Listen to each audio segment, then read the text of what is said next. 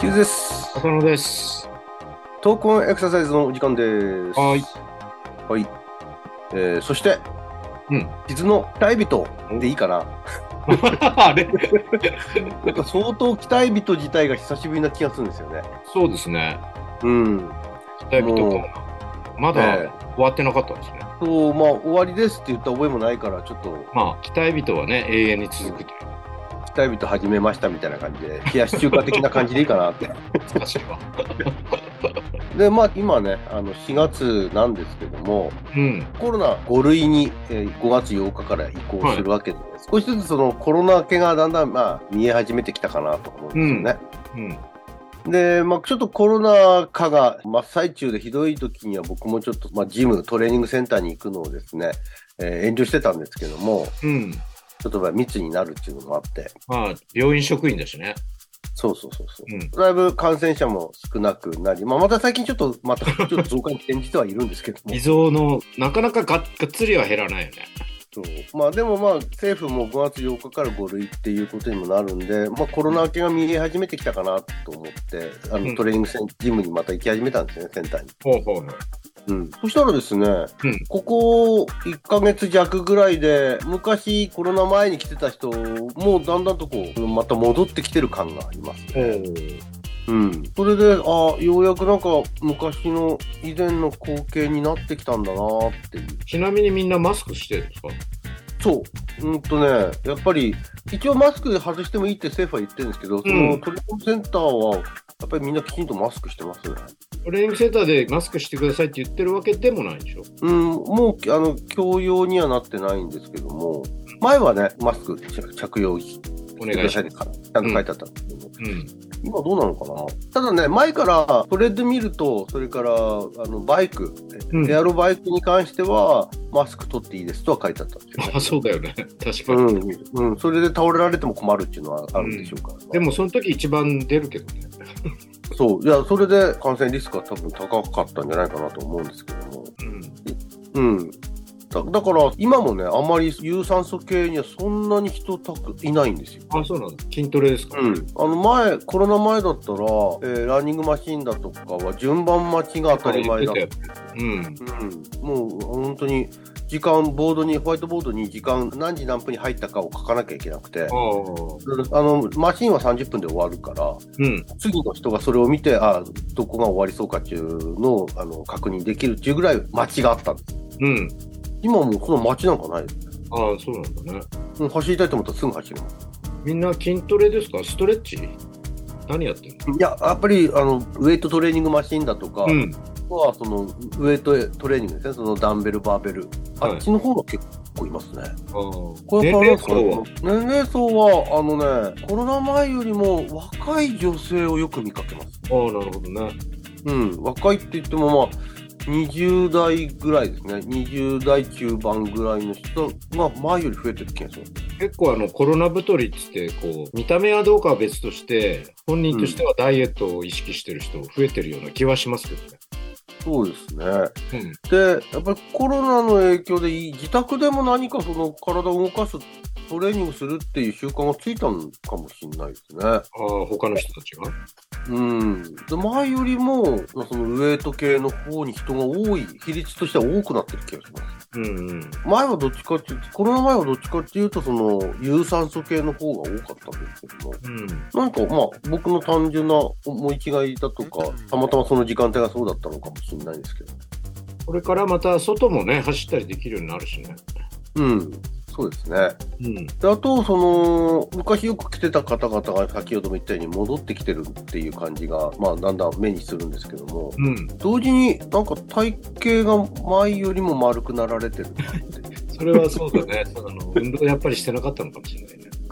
うん、うんそうなんですよね。その、それを見ると、ああ、やっぱりコロナの影響なのかなって思っちゃいましたね。うん。あと、前よりも長くやってる人が少なくなりました。ああ、なるほど。うん。僕もね、コロナ前の3年前だとかは、ジムやトレーニングセンター行ったら2時間近くはいたんです。あ そんなにいたんだ。うん。もう一通り全部、ストレッチも有酸素うんも、うんそれからウェイト系も、ある程度やって帰るみたいな感じだったんですけども、うん今はもう今日はこれっていうふうに決めて、あはいはい。もう滞在時間はもう本当にあのコンパクトにして。うん。今ならだいたい長くて1時間いるかいないかみたいな。うんうん。だいたい40分ぐらいが平均ですね。これもやっぱりコロナの影響なんですかね。かもしれない。で、周りの人も、だから、やっぱり出入りが早くなってますね。ああ、もう帰るんだ、みたいな感じで。ああ。ええまあ、そんなに悪いことでもないような気がするけそうなんですね。まあちょっとだいぶ前の話になるけど、タバタトレーニングって、ど。うん。まさに短時間でえうん効果を出すっていうう、ん。そういったコンセプトで作られてるトレーニングじゃないですか。うん。あの感覚にだんだんみんななってきてるのかなって気がああ、なるほどな。うん。時間かけずに短時間で、その効果的にバッとやって、パッと帰るみたいな。高強度、高集中度の短時間みたいなね。うん。そういう風な認識が前より強くなってる印象は受けますね。うん。まあ、結果としてね、本当にさっき言ったけど、悪くないような気がしますけどね。うん。ちょっと話は変わるけど、そのタバトレーニングも、また、こう、改めて取り上げられることがだんだん多くなってる。そうですね。うん。うん。HIIT、そうですね高。強度短時間トレーニングね。うん。やっぱり理にかなってるっていうかね。うん、どうしてもその時間に限りがあるっていうのもあるし、今言ったように、やっぱり長くこう密なところだとか、換気の悪いところにいるリスクもやっぱりあるんで、うん。そのやっぱり強度を高めて短時間で終わらせるっていうのは、むしろその今の感染対策にも向いているのかなっていう気はしますね。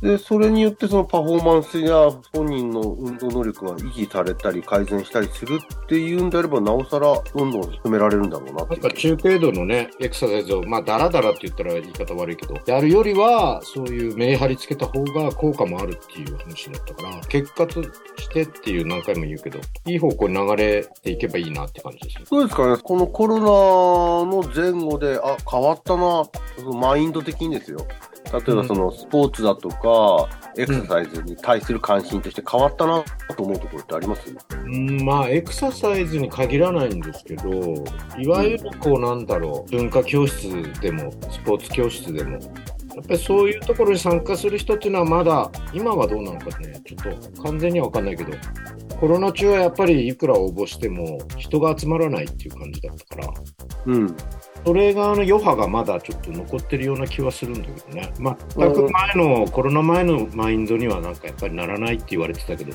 そうかなっていう気もして。なんかこれやりますよ、ここに集まってください的なところにはまだちょっとみたいな感じが。それよりはパーソナルにこう一対一で時間決めて見てもらうっていう方が増えるかもしれないよね、ますます。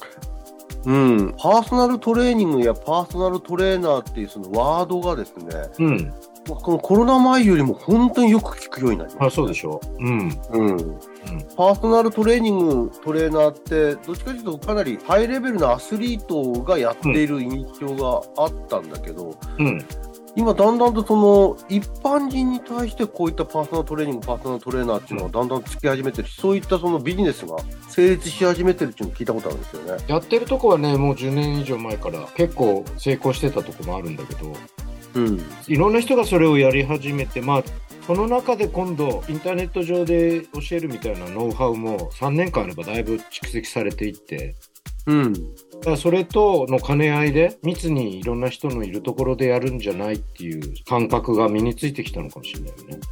うん、そうですね。ける側もだからこれ。うん。だかうらん、ここの、その、まあ、なんつうの文化って言ったらいいんでしょうかね。そういった、その、ノウハウや経験が蓄積されたんで、コロナが終わっても、あるいはその、5類に移行したとしても、この感覚、この、あの、感じは多分、継承されていくと思うんですよね。そうだね。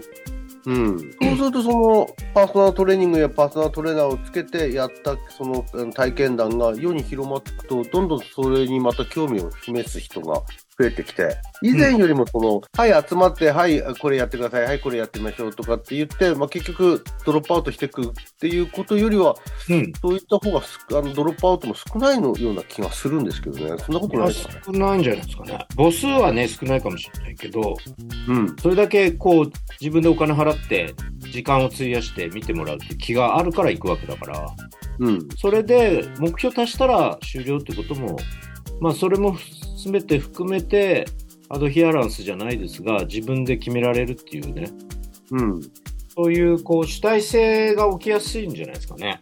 だからうん続けようと思えばやっぱり続くだろうし、いいからこそ終了もできるっていうあたりが自分で判断できるみたいなね。うん、うん。そういったそのマインドがこのコロナの3年で徐々に根付いたあるいはあの芽吹いたっていう感じがすうんするんですよ、ねだからトレーニングエクササイズのエステ化っていう気がするんですよ。ああ、なるほど。うん、エステサロンってもともとはやはり富裕層の女性とかが中心に始めて、あの綺麗になりたい美しくなりたいっていうことで、まあ、エステ行ってたじゃないですか。うん。でも、今はもう、かなり普通に女性、どういった条件下に置かれてるような人たちでも、そのまあエステって利用してる人多いと思うんですよね。うん。昔なんかでもエステサロンなんかはかなりハードルが低くなってると思うんですけど、同じようにそのパーソナルトレーニングっていうことも、エステサロン的にどんどんどんどんと利用する人が普通になってくるんじゃないかな。それも結果としてかもしれないけど、やっぱりいいいい方向に行ってるような気もしますけどね。うん。うん。そんなことがこう5年、10年先に当たり前にその身体活動を基盤としたその健康維持っていうところにもつながってくる、そういった時代が今後やってくるんじゃないか、そうだね当。たり前になってくるんじゃないかなって気がするんですよね。うん。しかもこのウェブ上とリアル上を両方使って、ウェブ上でアドバイス受けて、じゃあ実際にちょっと1ヶ月ぶりに見てみましょうかみたいな、うんそんなやり方なんかも出てくるんじゃないですかね。ねうん。自分が久しぶりにトレーニングセンターとかに行って、なんかこう感じたっていうのが、まあ今言ったような、そんなような話なんですよね。うん、なるほど。うん、これから先、うん自分のそのエクササイズにアドヒアランス的なうん感覚で入っていけれるんだろうなって、そういったことをつらつらと思ってみました。なるほど。終わり。はい、 ありがとうござ います。今日はそのところで。そうですね。はい。はいありがとうございます。はい。